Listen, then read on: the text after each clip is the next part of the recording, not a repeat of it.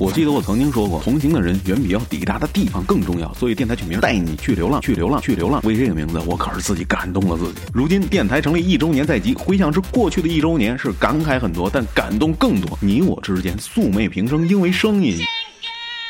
这件衣服的差，我想开高点啦。因为夜晚。因为孤独，我们相识了，我们携手走完这一年。你以为是我陪伴了你吗？可陪伴从来都是相互的。你不知道的是，你也在陪伴着我。无数个夜晚，因为有了你的陪伴，我才安然入睡。谢谢你啊，谢谢你，真的谢谢你，我的小耳朵。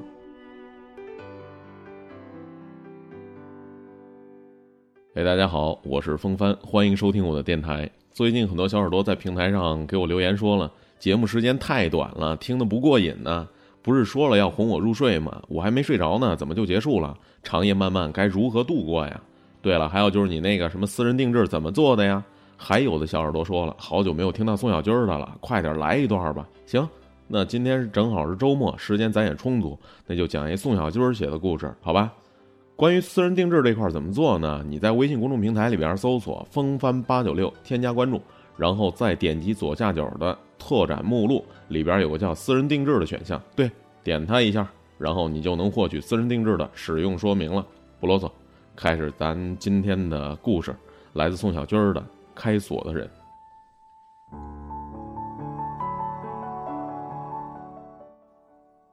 朋友们都知道，我是个讲故事的人。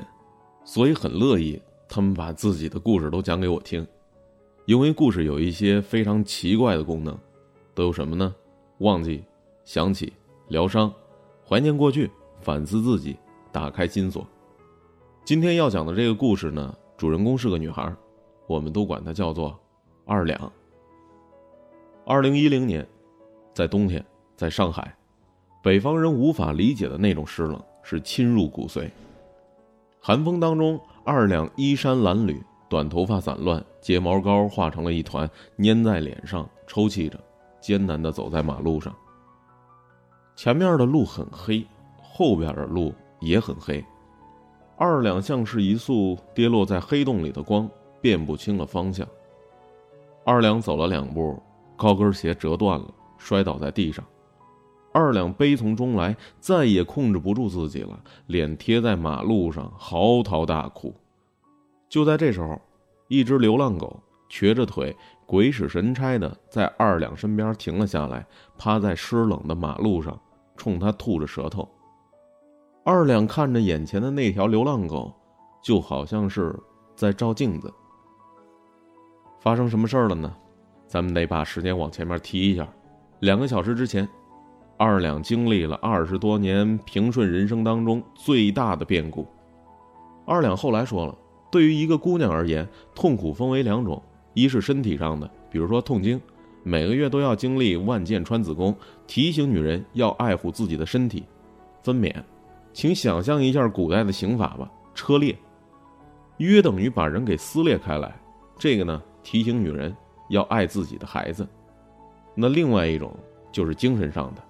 至亲离去，恋情不得善终，不安全感，孤独寂寞，这些都是精神上的痛经。二两和相恋两年的男朋友木头，毕业之后来到上海了，来上海工作是木头的主意。嗯，素来没什么主见的二两，秉承了嫁鸡随鸡，嫁狗随狗的理念，男朋友去哪儿我就去哪儿。到了上海之后，租房子，为了省下中介费，两个人就在网上找房源。不过还好，很快在田林附近找到了一处房子，两室一厅，房间很狭小，隔壁住着一姑娘。经过一番收拾，倒也挺温馨。隔壁住的女孩叫蚊子，亲切友好，干净卫生，很好相处。二两打量着自己和木头的小屋，心里是乐开了花，新生活也就这么开始了。两个女孩很快也熟悉到了可以交换使用卫生巾的地步。偶尔，他们也会在一起吃饭，就在客厅里面看着电视把饭吃完，三个人嘻嘻哈哈一阵儿，各自就回屋睡觉了，日子过得倒挺安稳。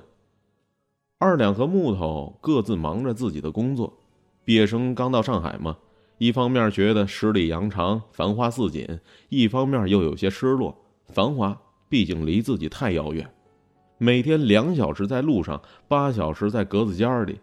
二两每个周末呢还要去值班一天，工资不高，仅仅足够每个月的支出，呃，基本上也就没什么存款了，生活单调。小窝成了二两最好的慰藉。其实想想，有时候女人就是这样，有了男人，有了家，就忘了辛苦了。到了晚上，二两和木头亲热的时候，二两努力的压低声音，生怕吵到了隔壁的蚊子。蚊子也常常打趣的问：“都听不到你声音，你跟你男朋友每周几次呀？”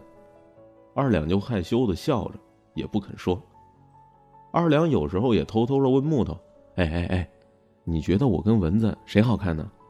木头调皮的说：“当然你好看了。”两个人有时候也开玩笑。二两说：“你可不许背着我去勾搭蚊子呀！”木头不以为然，说：“我有贼心也没那贼胆啊！就算有贼胆也没空间呢。我们天天住在一起，我能干什么呀？我倒是想双飞呢。呵 呵那可能吗？”二两就笑着开始打木头。有一天，二两在收拾床铺的时候，发现了几根长头发，粘在了枕头上。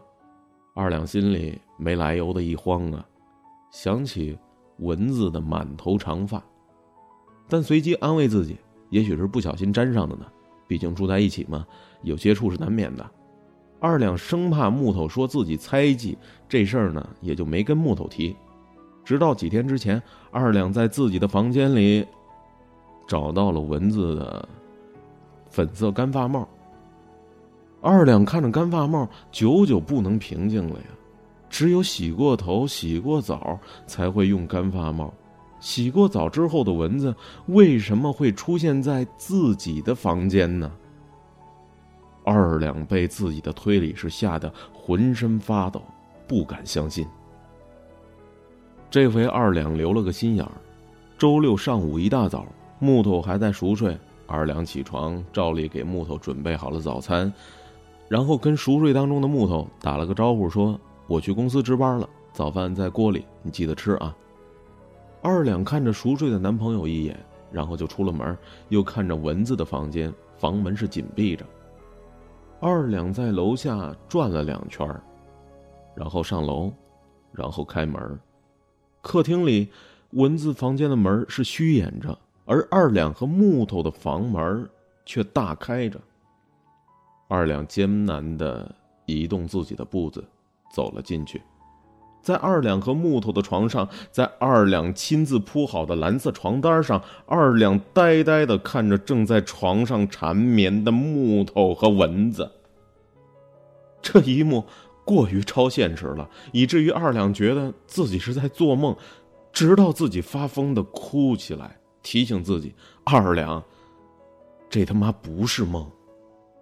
二两抄起小窝建立之初在花鸟市场买的仙人掌，当成炸弹直接就砸了过去，砸歪了没中，木头跟蚊子都躲开了。木头慌忙的提起自己的裤子，呆呆的看着冲过来的二两，傻了。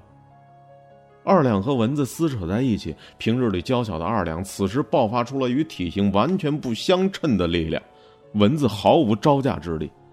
直到木头终于重启成功，拉开二两，把二两推倒在地上，二两双眼都充着血，倒在地上，大声的喘息着。蚊子嘴角流着血，面无表情。三个人都沉默了。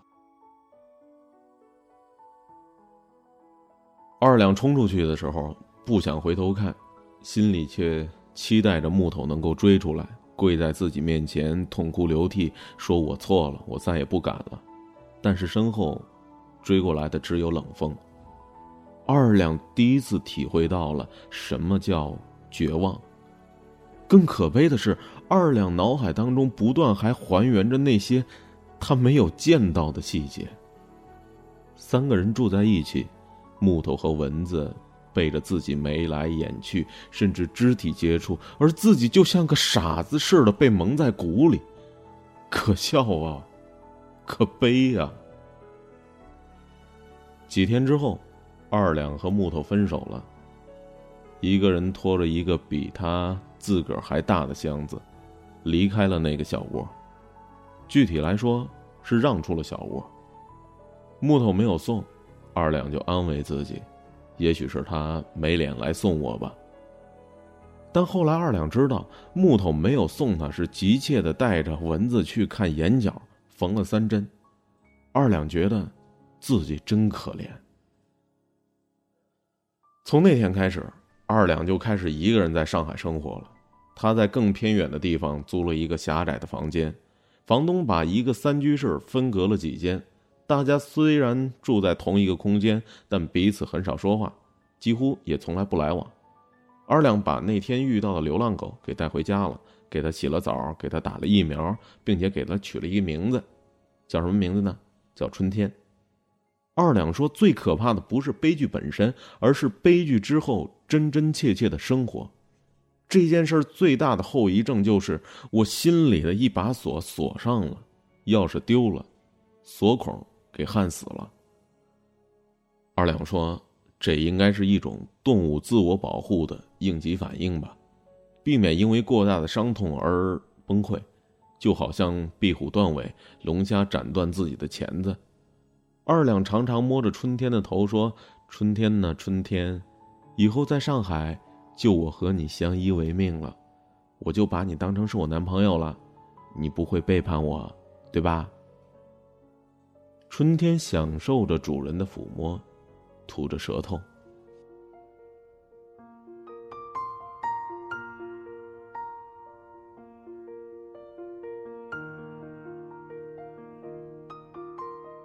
打那之后，二两拼命工作，企图用工作麻痹自己。一个晚上，二两把邮件发了出去，已经是晚上十点了。二两回头看看空空荡荡的办公室，有些害怕。他匆忙开始收拾东西，一转头，撞到了一个人身上，二两吓得心跳都拍了一下，尖叫一声。仔细一看，原来是自己公司的同事唐球。两个人业务上几乎没什么往来，虽然同在一个公司，但很少交流。唐球很抱歉的说：“哎呦，对不起，对不起，吓到你了。”二两惊魂未定，唐球接着说：“我也刚加完班，呃，要不一起走吧？”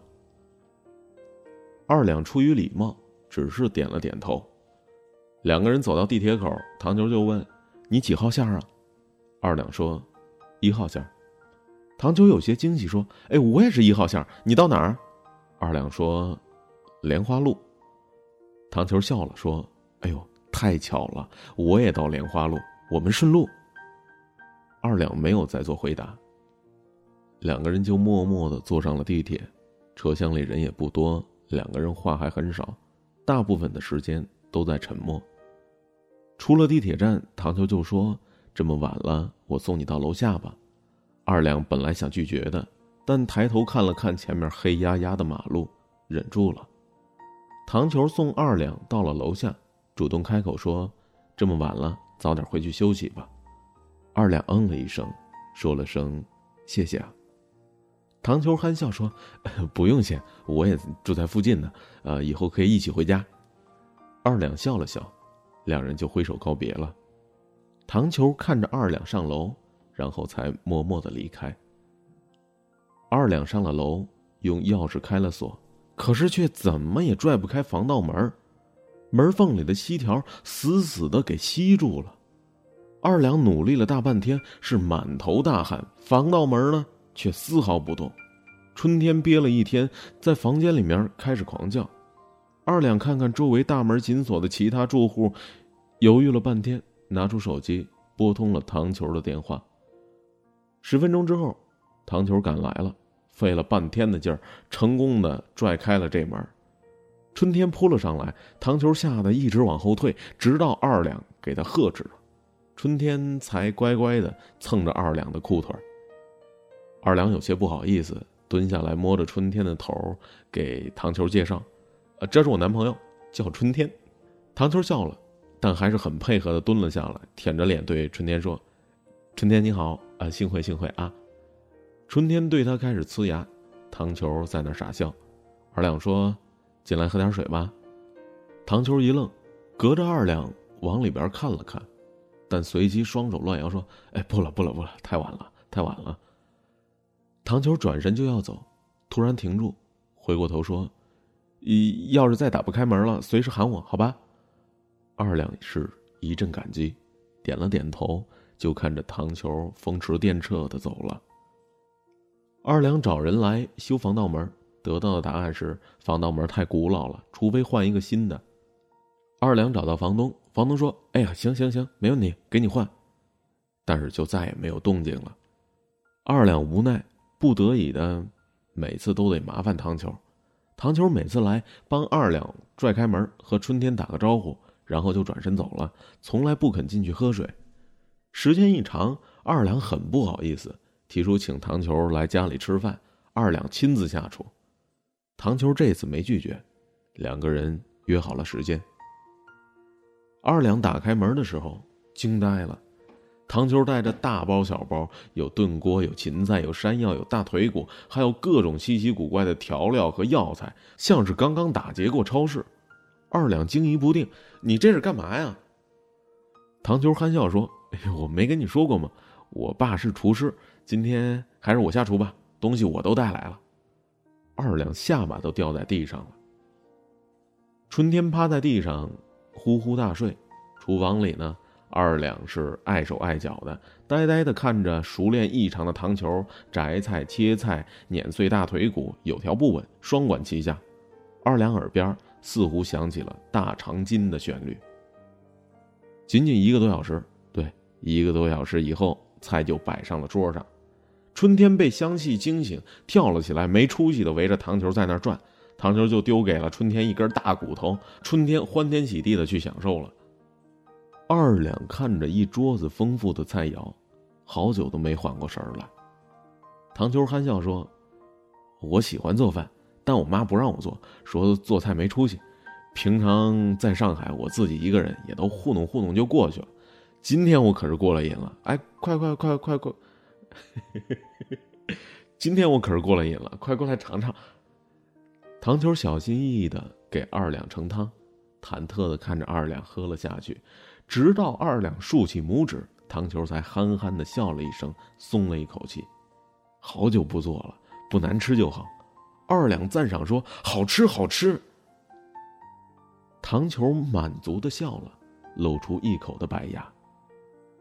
二两吃了这么长时间以来最丰富的一顿饭，几乎都要热泪盈眶了。糖球吃的吭哧吭哧的，风生水起，喝完了最后一碗汤，然后满足的揉了揉肚子。